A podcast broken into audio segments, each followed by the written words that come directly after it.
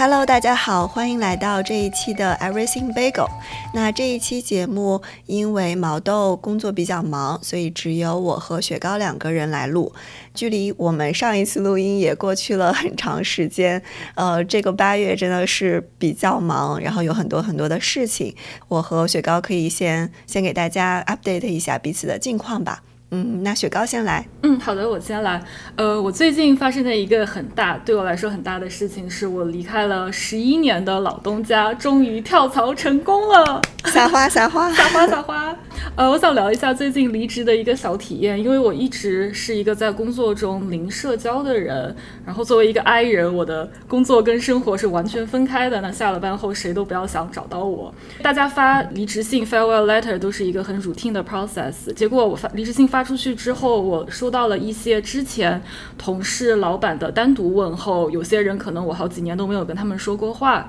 呃，我甚至还约上了一位可能两三年都没有联系上的前同事，周末吃饭，我觉得还挺开心的。然后我上周赴了约，吃完饭之后聊天，发现我们第二天下午都要去当趟，于是就当机立断约了第二天逛街。我觉得这是一个在我看来一个很炸裂的事情，因为我是一个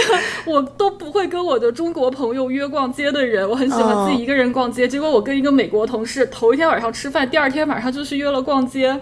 然后那天逛街就是感觉也就是非常的舒服吧，就是大家聊天啊什么的就很正常，就是没有我想的那么的拘谨。虽然我在去赴这个约之前，内心做了很多的建设。这对我来说是一个很奇妙的体验，然后我在这里。非常感谢我的艺人同事、艺人朋友带我这个 I 人玩，就是我非常需要你们向我伸出手，然后我说 yes，然后可以带我玩。嗯，是的，是的，因为我也是 I 人，所以也是不太会主动的去找什么朋友去逛街这种。但如果说是有艺人向我伸出了橄榄枝，我就求之不得。对，嗯，那肉桂姐，你最近有什 update 呢？对我最近也是生活中发生了一个很大的变化吧，就是我们决定要搬到波士顿去，就从住了三四年左右的西雅图搬到一个新的城市，嗯，然后我们上周上上周是飞到波士顿去找房子。波士顿找房子其实还蛮有意思的，因为波士顿有很多的大学，所以它的租房市场主要的租客可能一大半都是大学生，所以他们整个城市有一个非常非常奇特的 cycle，就他所有的人大家都要在八月三十一号当天搬出你现有的公寓，然后九月一号第二天搬入新的公寓。然后我们当时租房子的时候，每个中介都跟我们说，八月三十一号到九月一号是他们。最讨厌的日子，嗯，然后其中有一个中介，他应该刚毕业不久吧，就他还是挺学生模样的。他搬家的时候，就八月三十一号晚上就没有地方住，他就把沙发放到了大街上，在大街上住了一晚，好可怜，对对对对对。然后所有人都说，如果你不搬家的话，其实八月三十一号是你可以就是在大街上 city walk，然后去观赏这个城市的奇景吧。就很多的 人的家具都在大街上，然后一个路口到下一个路口，可能平常开车就五分钟，但当天要开四十分钟，就是就是一个全程的奇景。所以我打算等我们明年搬过去的时候，可以在八月三十一号在大街上。对，可可以观赏一下，是对对对，可以观赏一下。他们没有那种，比如说租十五个月、十八个月这种，百分之九十都是十二个月，就基本上大家都是，呃，如果说，比如说你今年晚租了几个月，他会，呃，比如说让你只租十个月，然后把它再调到这个 cycle 上来。除非是那种 很很高档的那种，就是摩天公寓，就很好好多好多层，那种是会更 flexible 一点，它会基本上是从。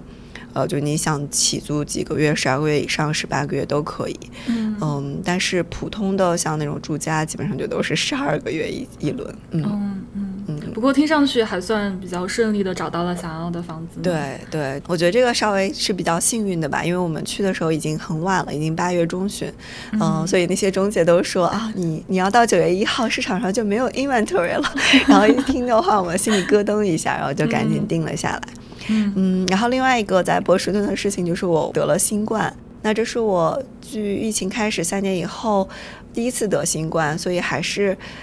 嗯印象很深刻吧，就发烧、咳嗽。呃，嗓子疼，但是我因为身体的一些原因，所以吃了新冠的那个特效药。嗯，那个特效药还是很很有效的，就吃上第二天，基本上症状就减了一半，到第三天左右基本上就没有症状。嗯，因为我先生和我是同时得的嘛，就我们两个人，一个是 treatment group，一个是 control group，他的症状就呃持续到第三天还是会比较严重。嗯，现在基本上就已经康复了。嗯，但是脑子里会突然之。间就是一片空白，就是传说中的脑雾吗？对对，是。就比如我跟你聊聊天，我突然之间就会猛住，想，哎，我下一个词要说什么？哦，就是会这么稍微顿一下，嗯嗯嗯，但这个估计也会好。我还没有得过，或者我还没有被测出来。我不知道什么时候我会得，我很担心。我真的要得的时候，症状会跟你一样，就是会比较重吗？因为之前没有得过，然后我也是一年没有打过疫苗了。其实可以去打一下疫苗，如还有流感嘛，可以和流感一起打。还是应该戴口罩。我现在再去超市，我就会觉得我要戴口罩。嗯。那下面我们来聊一聊电影吧。好，那我们先来聊一下芭比吧。那雪糕可以先给我们介绍一下芭比。好的，我觉得我们应该是全网最后一个聊芭比。怪我，怪我，我的稿子已经写了一个多月了。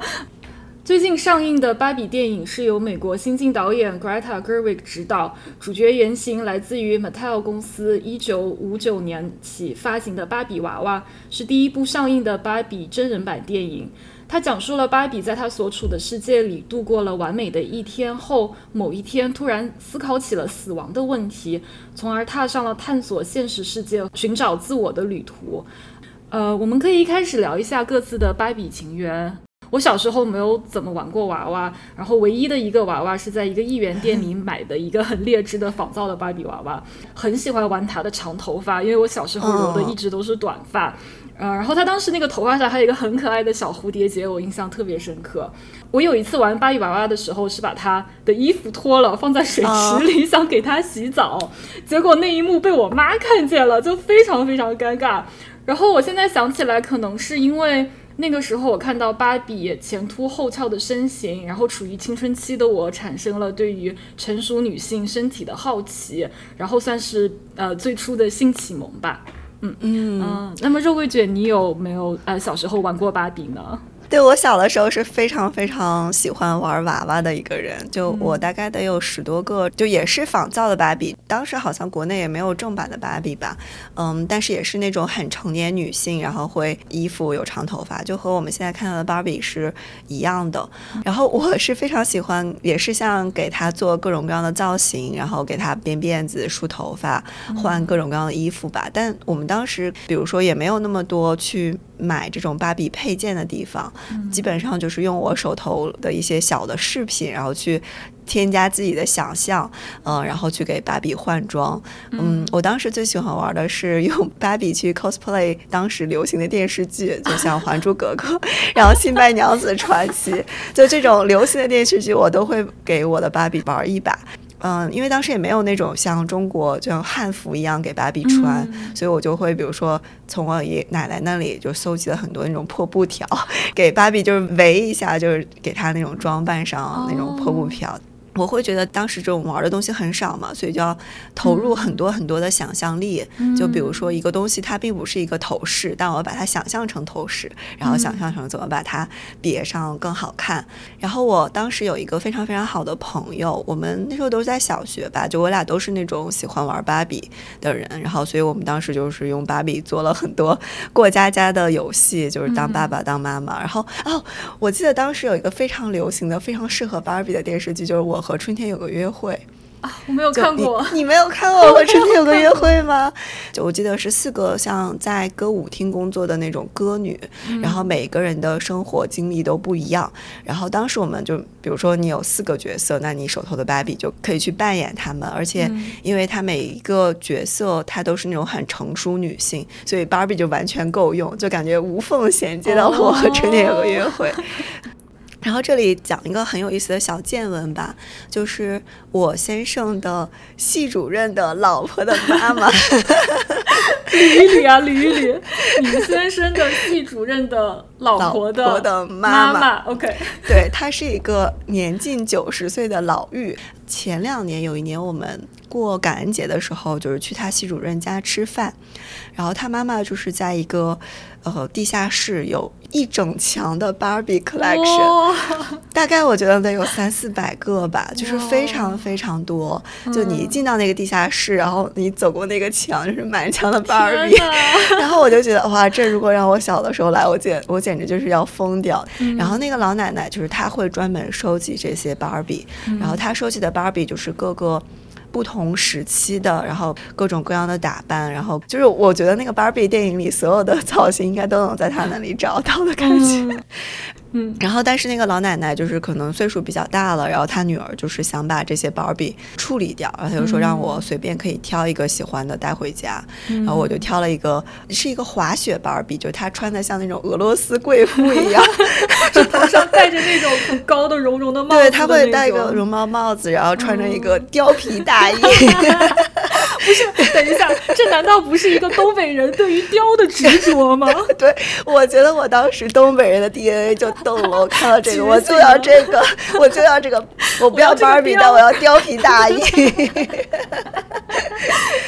对，然后我就选中了它，但是我选中以后，我已经忘记了这个事情。就我拿回家以后，我也没有想玩，我就把它收藏起来。直到看了这个电影，我突然想到，哎，我其实是有芭比的人，这才想起你的芭比。你只记着你的貂，谁还记得你的芭比？我的 貂皮大衣。然后我就又把那个芭比从我的某个箱子里面掏出来，真的打开以后，就是那个芭比的头绳，就因为它可能。买了以后就一直没有玩过，然后那个头绳就已经脆了。我看了一下标签，大概是七几年的一款吧。然后那个头绳已经脆掉了，所有的那些零件就已经能感觉到岁月的痕迹。但是那个芭比的皮肤啊什么的，就它还是质量很好。就你还是，如果你想玩的话，其实是可以玩。然后，但是我又把它装回去了。我只摸了一下貂皮大衣。好，那我们回到电影本身。关于电影，我就是抱着去看类似于迪士尼喜剧的这个心态去看的，然后以及支持喜欢的导演。我在去之前其实已经看到了一些梗图和。某些破防的段子，然后心里有一定的预期，看到了很多在美剧里和那个周六夜现场 Saturday Night Live 里面的一些老熟人，然后就像是看了一加长版的一个周六夜现场的一个节目，因为有歌舞啊，有各种笑话呀，然后有各种非常硬核的讽刺啊之类的，觉得剧情很飞很热闹，然后有各种流行文化的 reference 啊。就觉得看着非常的欢乐，然后当时是在电影院看的嘛，然后大家都会有一些人 dressed up，就是穿成一个粉红色，呃，一起去支持去看。然后我当时去看我 我的那个电影院是在一个 mall 里面，我还特地去了那个 mall 买了一对粉色的耳钉，就是要有仪式感。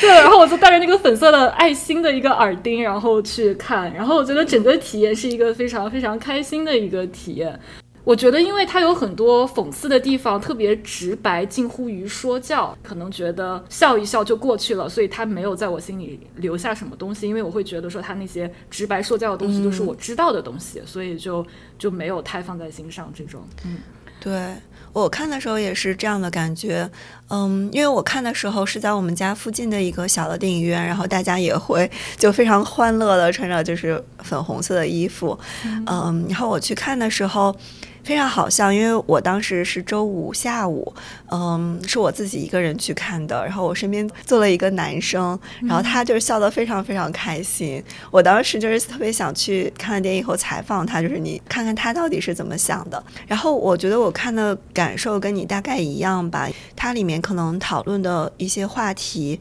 嗯，就我们平时在社交媒体上也会看到，就是关于比如说女性的困境，然后以及大家对男权的讽刺啊这些。嗯，所以看的时候并不会觉得说这些讽刺或者是搞笑的地方是非常超出情节，就会觉得哇，这个里真的非常的巧妙或者非常的深刻，但是会让人觉得会心一笑的那种程度。嗯，就比如说关于呃芭比她高跟鞋脚，然后以及他们到了现实世界当中，突然之间就是男性和女性之间对比的那些情景，会觉得呃还是蛮好笑的。它里面不是有一段在社交媒体上疯狂出圈的那个截图吗？你会怎么想？你会觉得太直白了吗？我觉得是非常直白。嗯，我看到那一段的想的是这个导演，嗯，Greta 他执导的另外一部片子叫《小妇人》，它里面也有一段类似的独白，但他的那一段独白可能就两三句话。哦，那两三句话我就觉得非常的精简，表达了就是意思就是想挣脱女性又与爱与被爱这个框架，寻求自身独立的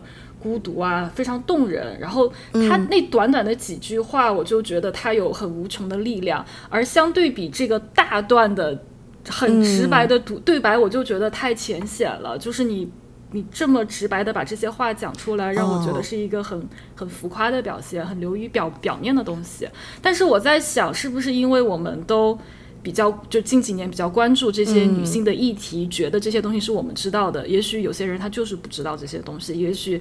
就是需要在你的面前讲出来，这些是我们女性的困境，你才能意识到。但是我又会觉得说，你既然愿意来看芭比，那你一定是对这个女性话题是有所了解的。所以，那么你再这么直白的讲出这些东西，我就觉得有一点老套，或者是太就是太浮于表面了。嗯，对，对我看到的时候也是因为，嗯，那个地方可能是算是一个电影的高潮嘛，就是相当于你要把呃芭比从他那种非常绝望的状态中给他唤醒，然后突然之间他呃是以妈妈的那个口吻来讲述了这一大段话，我当时会觉得哇，这里就是非常非常的直白，而且好像就比如说你你写故事的话，你是想去 show something 而不是 tell something，然后当时的感觉就是他是去 tell。这个芭比，你要你要摆脱你的这个困境，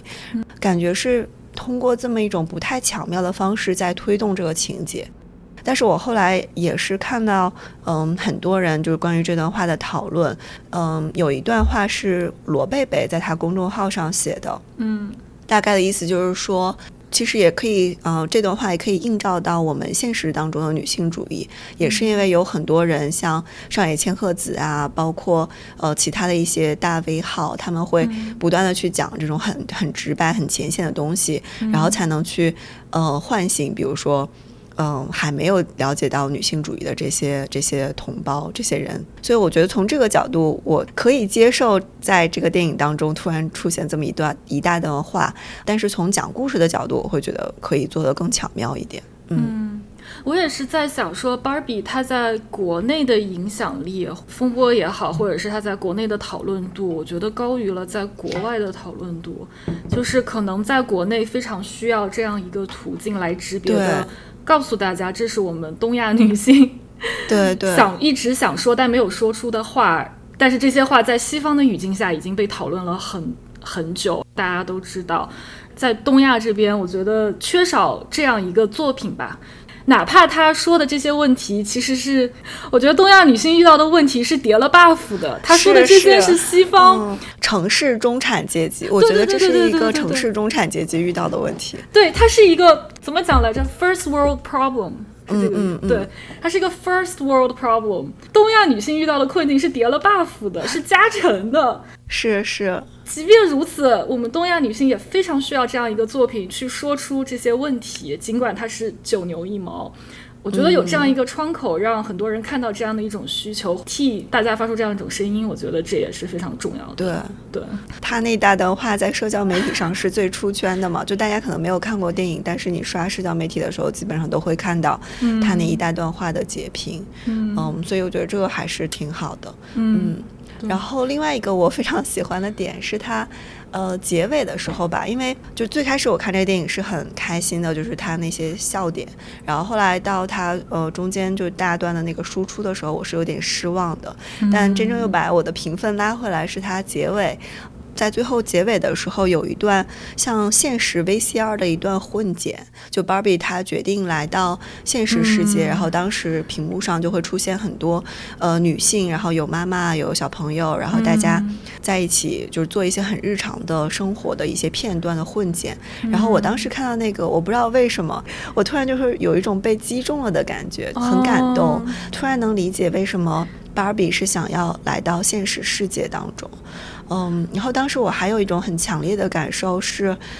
首先声明，我不是认为说一定要有小孩，一定要去履行这个做母亲的职责，但当时就会觉得，哇，作为一个女人，可以创造一个新的生命，是一件很美好的事情。就那段 VCR 给我的感受是这样的，我看到那段 VCR 我也是很感动，但是我我那颗警铃又大作，你知道吗？就是是又把女性困在家庭里了吗？然后就是警铃大作，对，但依然会被他表现的那种情感所感动，就是一个很矛盾、很复杂的心情。嗯，对我当时也是，就就是 somehow 在我的脑海深处就有有一个声音说你要小心哦，这是糖衣炮弹，是陷阱哦。对，但是还是会被他感。动的，而且我觉得可以和就是最后最后的一幕，呃，形成一个对比吧。就是当时最后一幕不是 Barbie 到了一个地方，然后大家都以为他是去面试一个新的工作，然后但是结果他说他是来看妇科。我觉得和那段 VCR 是有一种对照的关系，就是最后 Barbie 的选择，她并不是说我到现实世界当中去做一个。什么独立女强人的一个形象，而是我去现实世界中做一个真正的女性。然后我看到那里也很感动，我觉得最后这个结尾能把这个电影从三星拉到四星，是因为就好像最后一个结尾给我们的一个信息是。嗯，你作为一个女性，就是一件很值得骄傲的事情。嗯嗯，对。嗯，说到最后一个结尾，因为主流观念是，就是他去看妇科，意味着他，因为在电影里他说到，他作为 Barbie，他们是没有生殖器的，但是最后结尾他来到妇科，说明他有了生殖器官，让他成为了真正的女性。但是我当时看的时候。我以为他去看妇科是想要了解自己为什么没有生殖器官，因为有没有生殖器官，他都想知道自己作为一个女性自己的内部构造是什么样子的。我觉得是一种进一步想要探索自己的一个象征。我之所以会这么想，是因为我在几年前有一个类似的心理体验。就是你知道老中人对于自己的身体有一种耻感嘛，所以我就不会想要说我要主动去看妇科医生。但是妇科检查是其实是在年检项目里的，就是你每年看牙科、看妇科这些，就是在包含在那个里面的。所以我有有一年就想鼓足了勇气说说我要去看妇科医生，然后就是当一个年检的项目去检查。然后看完了之后，我就觉得我对我的身体更了解了，我就 就特别的激动。然后我之后回来还发了一个豆瓣广播说。对我 feel like a grown ass woman now。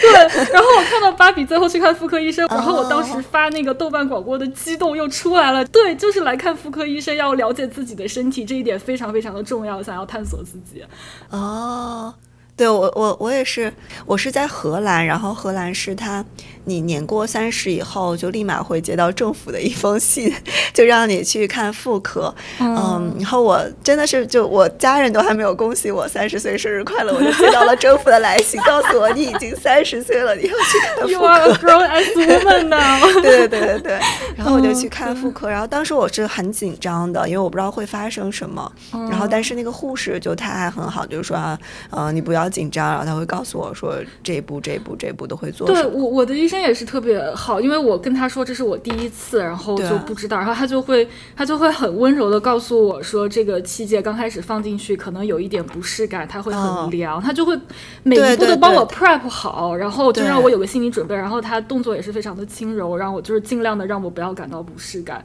就因为那个其实那个场景是会蛮尴尬的嘛，就是我当时走进去就是会。觉得心理上，我大概知道要做什么，然后会心理上有有一点点防备，也不说防备，就会挺尴尬的。但是，呃，因为那个护士就她非常温柔，她会告诉我，而且你会觉得说她已经看过无数人的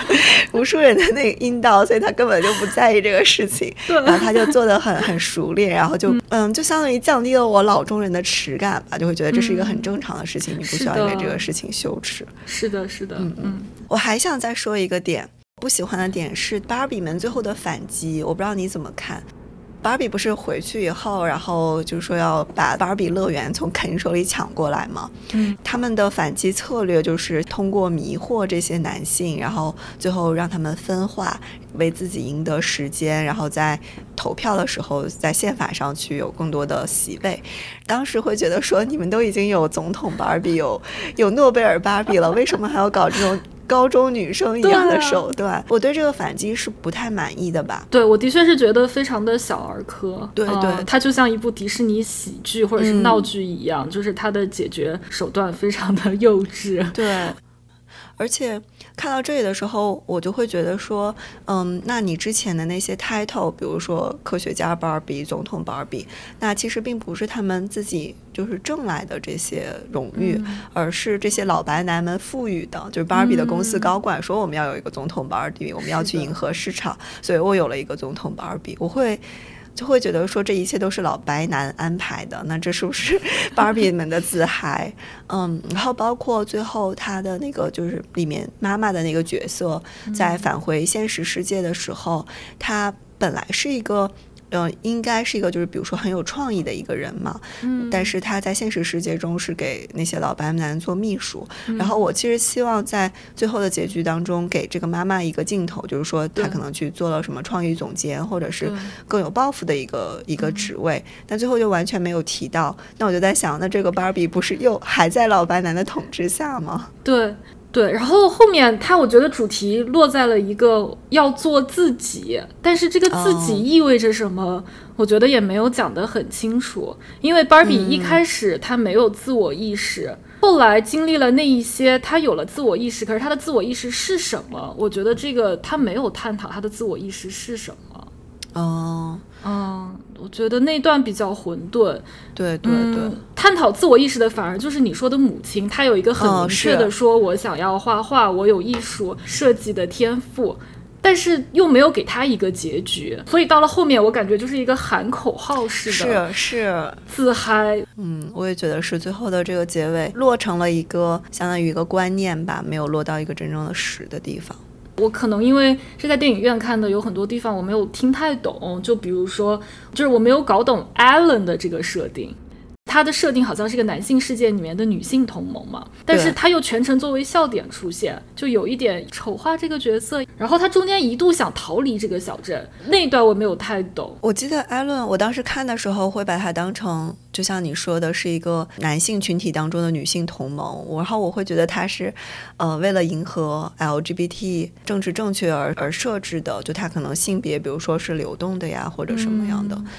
对，我不记得他想要逃离这个小镇这一段，但我想可能是不是他在小镇当中和看他们格格不入的男权，对对对 对，所以想要逃离看。然后现实世界跟芭比世界的连接，就是我看着他们那么一路轻而易举的就穿到了现实世界，现实世界的人轻而易举的又穿到了芭比世界，我就觉得。这么简单的吗？这么简单的？你们还隔离个什么？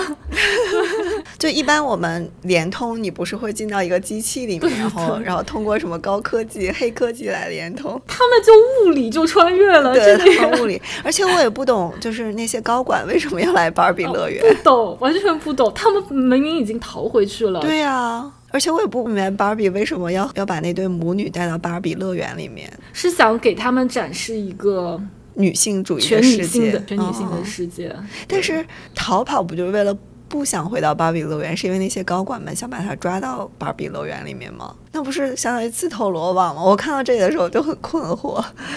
我甚至对结尾，对于芭比回到现实世界，我都觉得有点困惑。就是现实世界对于女性来说是一个非常残酷的存在。芭比在现实世界里，她是没有办法达到她在芭比世界里那样子的高度的。就是芭比世界里女性她们的选择是多元的，可是到了现实世界，女性是被压制的。那她为什么要来到现实世界呢？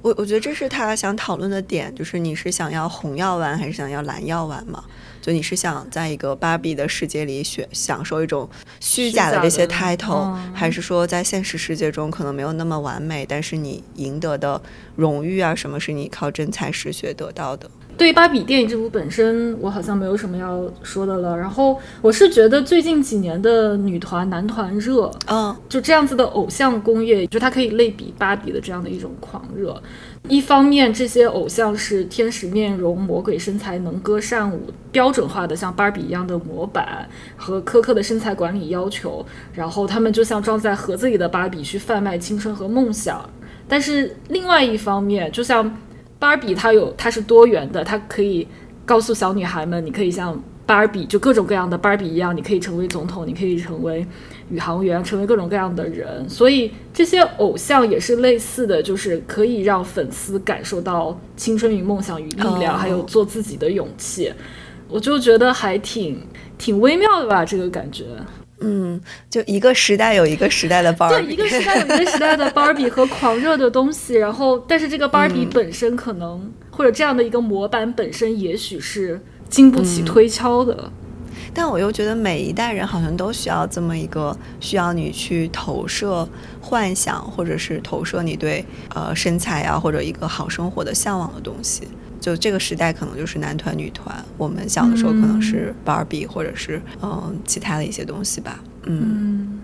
好，那我就最后再表白一下导演格雷塔·葛威格，他参与的作品聚焦了各种对于女性各个阶段的自我探讨，我非常喜欢他的作品，觉得他的作品可以跨越时代和地域的屏障，让各个阶段的女性从各种层面上找到共鸣。嗯，比如说他主演的《美国情人》，讲述了一位懵懂的十八岁女大学生目睹了同父异母的三十岁姐姐如何在纽约跌跌撞撞实践自己的理想主义。妹妹从一开始艳羡光鲜的纽约生活，到看见华丽罩子下的失败与孤独，经历了与姐姐的冲突与和解，最后寻找自己内心的故事。《美国情人》是我看的第一部 Greta 的电影，是她演的。然后我当时看完这部电影，就是觉得她讲话的感觉跟我身边的美国同事好像啊，就非常的接地气，就会觉得说。就是我没有在看一个电影作品，我就是看到我身边的人如何坚持他们的纽纽约梦的这样一种很接地气的感觉。尤其是我在刚入社会看到这样一部，就感觉就是讲我身边的事情，非常有共鸣。呃，他还演了《弗朗西斯哈》，是讲了一对校园时期的好友，嗯，初入社会的时候遇到了各种挑战，然后让他们重新审视这段友谊要何去何从。这个对于女性友谊的变化也非常的有意思，因为豆瓣有一个小组，你知道吗？叫。叫友谊的小船，老子一个人也能划。里面就是讲了很多这种，就是校园时期大家关系很好的两个女生，结果各自成长了之后，步入社会或者有了自己的其他的圈子之后，他们的突然有一天发现他们的三观价值不符了，那这个友谊要何去何从？然后很多人的结果就是友谊的小船，老子一个人也能划。但我觉得这个很常见这种情况。但是你就会觉得很少有电影影视作品去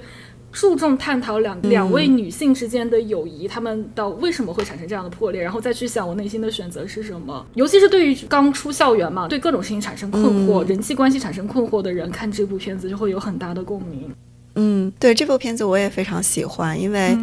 刚好我记得我看的那段时间，是我非常像里面的那个女主角弗朗西斯哈，就非常向往一种很文艺生活的时候，所以我当时是非常能带入她的那种角色吧。就她，我记得她当时好像是为了坚持。跳舞还是芭蕾的一个一个梦想，然后嗯打很多短工，然后也不在乎呃收入，然后只是为了坚持自己的那个梦想。然后我觉得那种心态刚好和我那段时间的心态就非常契合。嗯，然后我我看那个电影的时候是非常非常被打动的。嗯嗯呃，然后还有他的《博德小姐》是探讨了青春期少女与母亲的关系。《博德小姐》这部电影我看了两遍，但是它的 trailer 我看了很多很多遍。我头几次看他的 trailer，我感觉。我被 trigger 了，就是一路哭着看完他那个 trailer，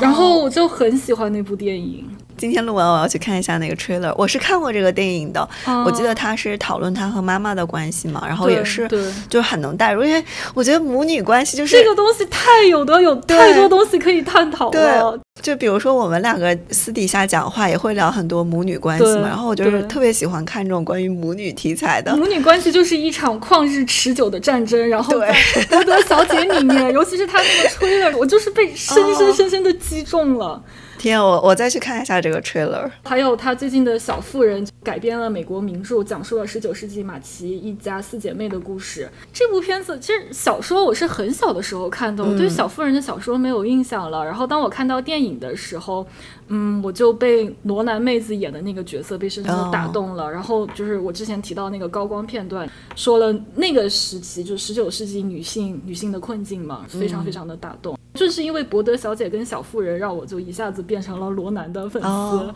我也是看了小妇人，我很喜欢那个电影。对它里面的四姐妹，读书的时候，比如说对小妹的印象非常非常的少。然后，但是看那个电影的时候，我反而会觉得她家那个小妹妹，你记得吗？就最后跟那个吗？对对对，最后跟甜茶在一起的那个小妹妹，可能我现在就一下子能理解她了。就我原先可能带入的是她二姐，呃，写作的那个姐姐的一个心态，因为她一直是主角嘛。然后，但这次看电影的时候，我突然注意到那个小妹妹，我能理解她的选择，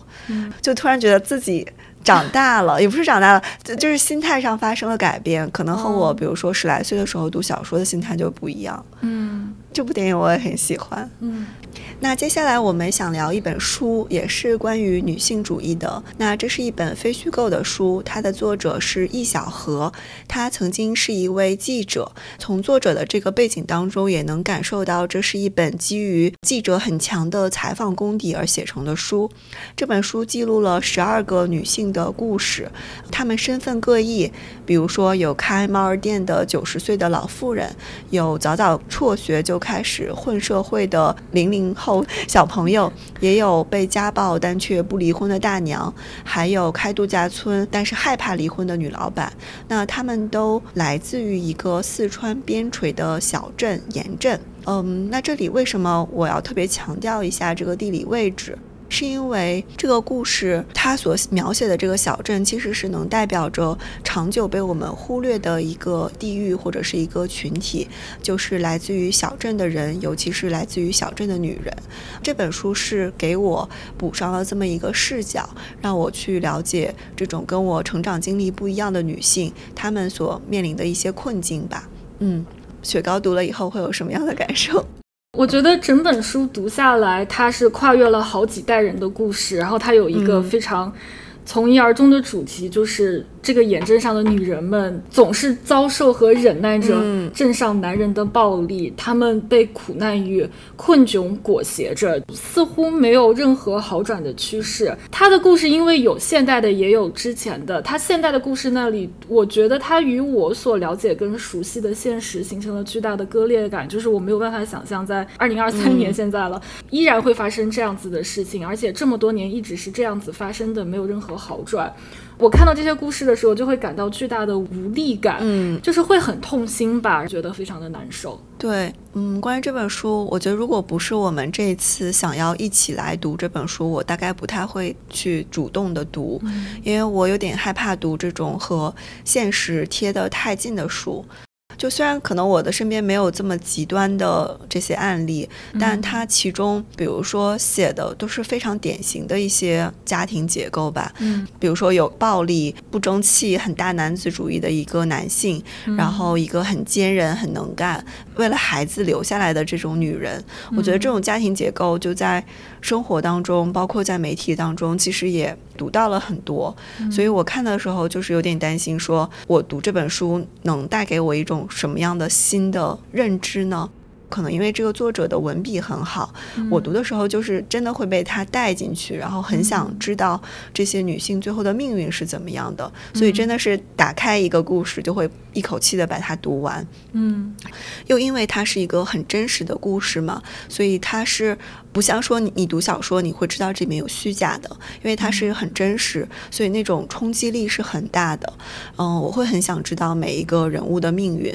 然后也会为其中，比如说其中那个不断被家暴，但是最后还是决定回去找她，跟她丈夫一起过下去的那个王大娘。我读的时候真的就是就是血压就会 一下子就上来了，就 是怒其不争吗？对，就是哀其不幸，怒其不争。但是看到比如说其中的一些女性，我不记得你记不记得有一个女孩，她从小三年级吧就辍学了，但她非常聪明，然后后来她就是一步步去积累吧，然后最后。后，他开了自己的一个美甲店，就相当于在这个小镇上立下了足，然后有了自己的房子，然后也能跟他父亲去叫板。我当时看到时候就真的非常非常的为他开心，就是虽然并没有说真正去挣脱这个的严阵，挣脱这套父权的制度，但是他会在他自己力所能及的范围内去达到了一个最优的解。然后看到这种，我就会非常的非常的鼓舞我吧。嗯，看到那个女孩的故事，感觉就是重重黑暗的一道光。对对，但是就会又会很生气，说你本不应该这样。对，是这一切是那么的不合理，这么多年来那么的不合理，可是只有这么一道光，让我们觉得有一滴点的希望。但是千千万万个其他的家庭依然是在这样的苦难下，这样的淫男权的淫威下。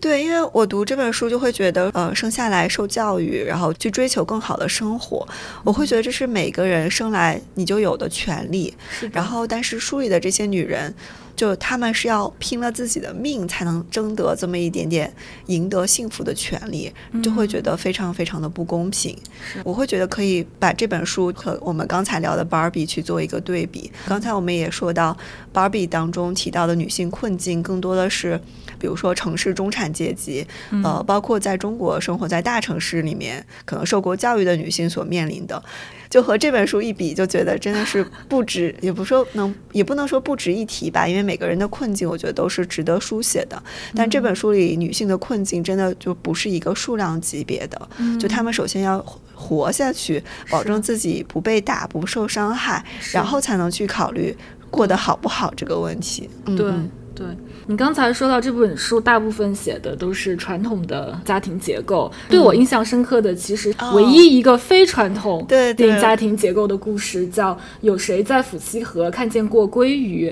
是讲述了小镇上一对同性恋人的故事。他们一位是做事循规蹈矩、一板一眼、从不懈怠的童慧，和活泼好动、性格刚烈的李红梅。两位女性为七十年代出生，她们从家庭背景到性格都截然不同，却在多年后成为彼此最重要的人。尽管他们在大家面前否认自己是同性恋。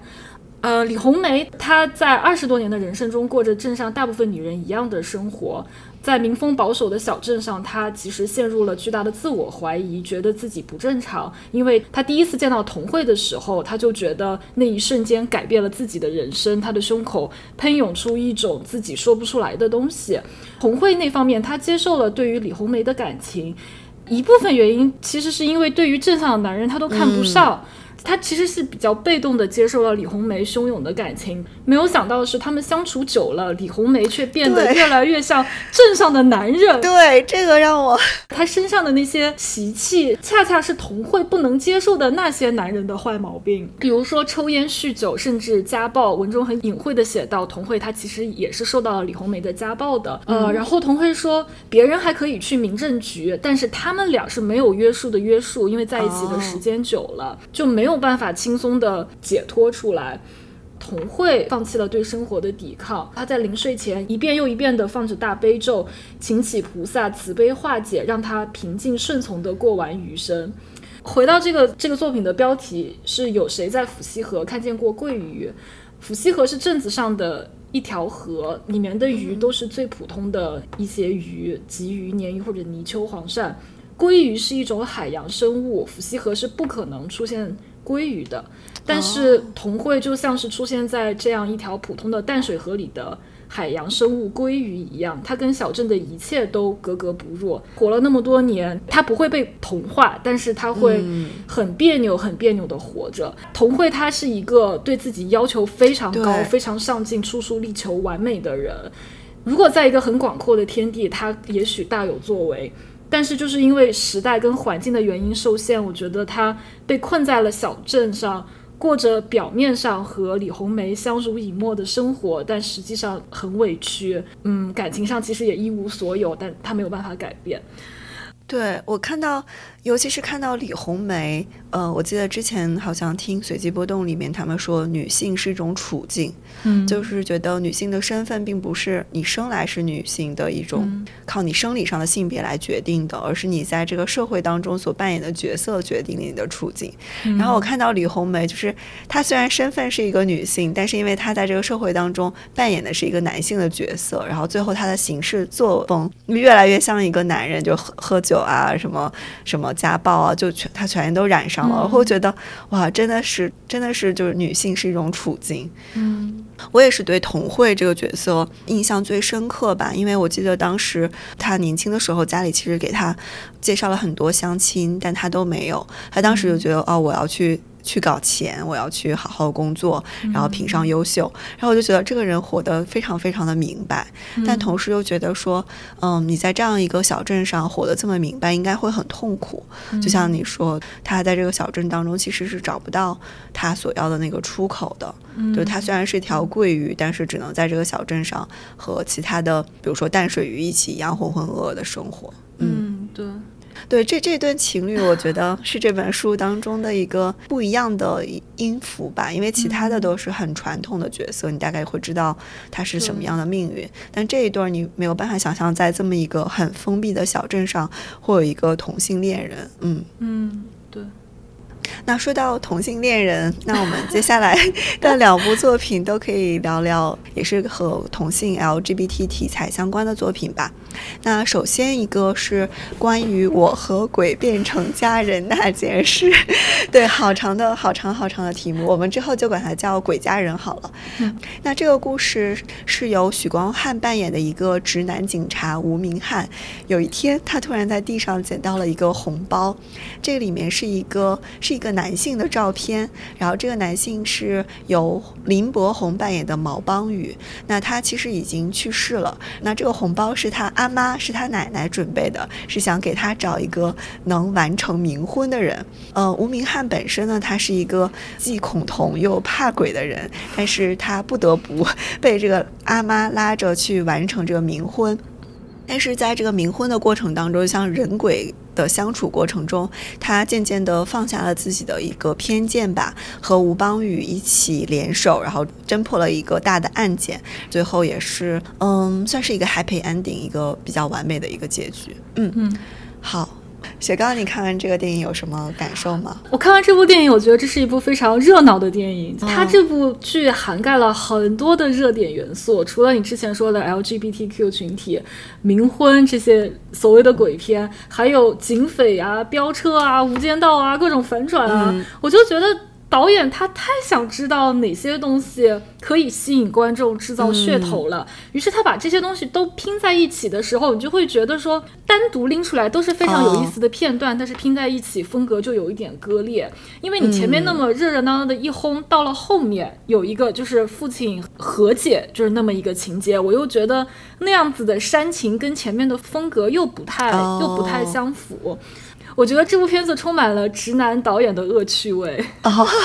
比如说露屁股那段吗？许光汉在影片中露了两次，我觉得他的第二次就是完全没有必要在那儿录，但是就是为了满足导演直男般的恶趣味。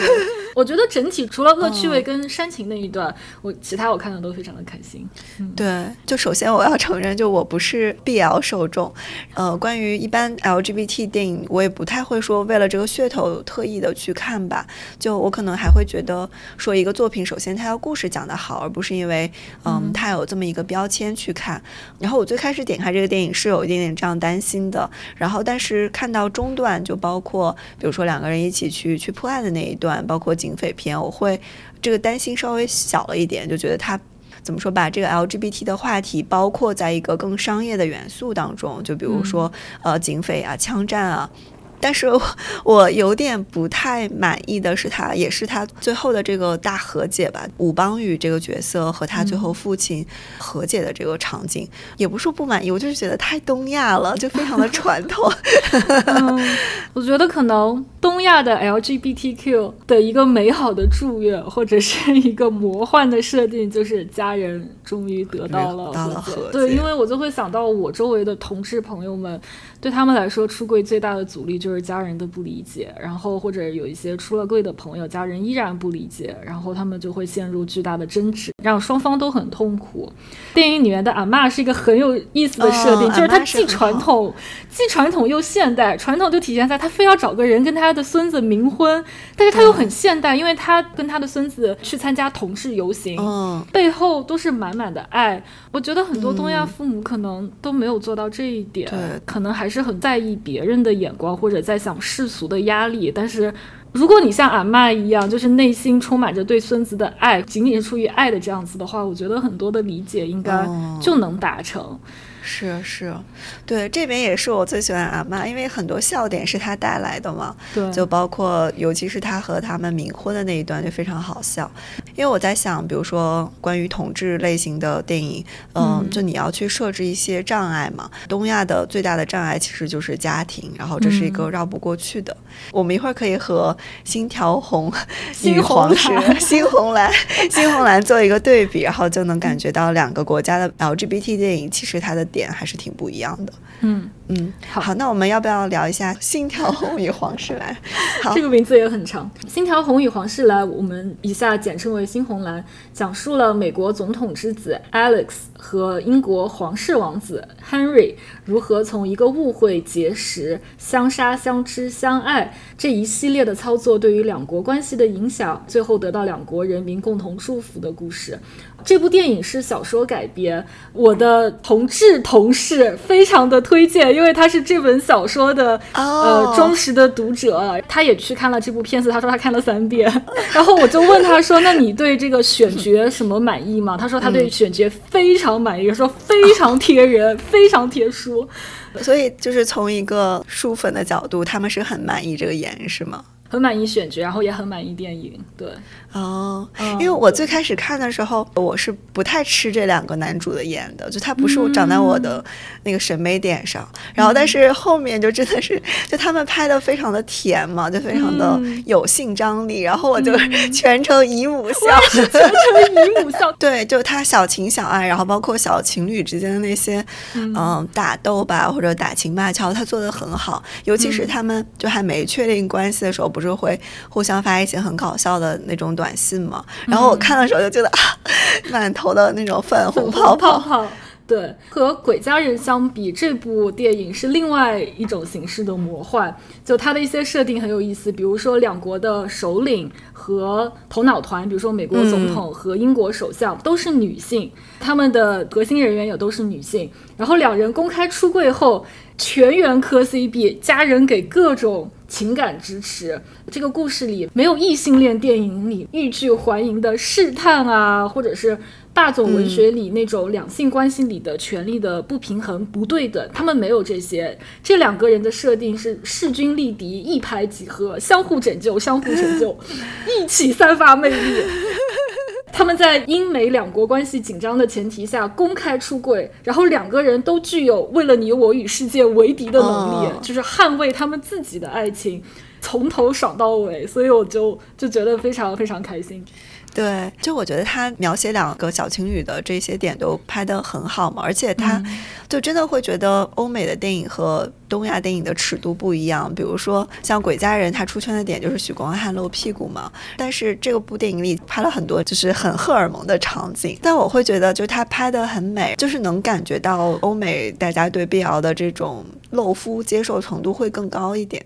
我觉得鬼家人在拍他们感情的那一段里面，就是对于许光汉肉体的表现，有一种窥探性的。那种表达，就是还是我刚才说的，就是有一种直男的恶趣味，有一种猎奇的心态在拍。比如说最出圈的那个镜头，他就是光着身子在那儿跳钢管舞嘛。但是新红蓝就大大方方的展现他们肉体的美好，或者两个人感情的美好，就是会开始一幕笑了，就会觉得这种感情非常的美好，非常的呃，非常的光明磊落的。鬼家人就是有一种窥探性，有一种猎奇。虽然那段最出圈，也搞笑值拉满，但是你如果跟新新红蓝对比的话，你就会能感受到这样的一种差异性。我觉得可能也是老中人或者是东亚的一种耻感吧，就对于自己身体。但是你看刚开头，许光汉在 Gym 勾引其他的。就是那一段拍的也很油，没有没有姨母笑，我没法姨母笑。我其实挺好奇，就是如果有同事朋友看过《鬼家人》，他们的想法是什么？哦，就他们会怎么说？会把他们的感情放在一个 stereotype 里面，是吧？我看的时候，我有这方面的担忧，但是我没有跟他们讨论这。但是新红来是 是经过同志朋友认证的，是的，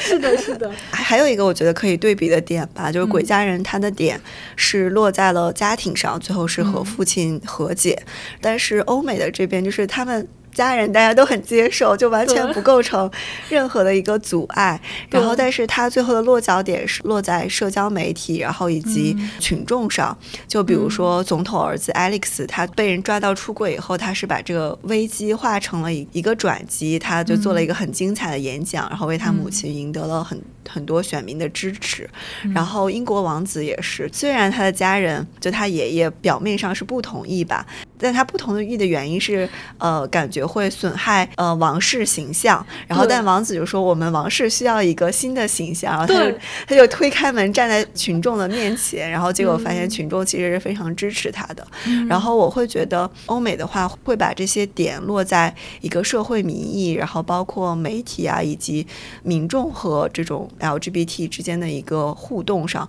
所以我会觉得就两者之间的点还挺反映嗯 LGBT 这个话题。体在两个不同社会之间的一种一种现状，嗯。嗯，我觉得欧美这边可能他们很喜欢挑战权威，哦，而东亚这个地方权威就在那儿，它不容置疑，就你要跟他和解，就你不能质疑权威，就是只有权威自己意识到说我 OK，我可以接受你了，但是欧美这边就是我来挑战你，你这个权威是不对的。而且我觉得欧美这边其实也和现在的一些社会议题就挺挂钩的嘛。比如说，在美国这边选举支不支持同性恋，其实是一个呃是一个相当于标签。比如说，你生活在红州，你支持共和党人，然后你就反对同性恋。我觉得他会去拿这个去做成一个电影当中的元素。尤其是总统的儿子，他最后扭转战局不是在德州嘛？然后就觉得这个 好讽刺，对，好讽刺，好魔幻。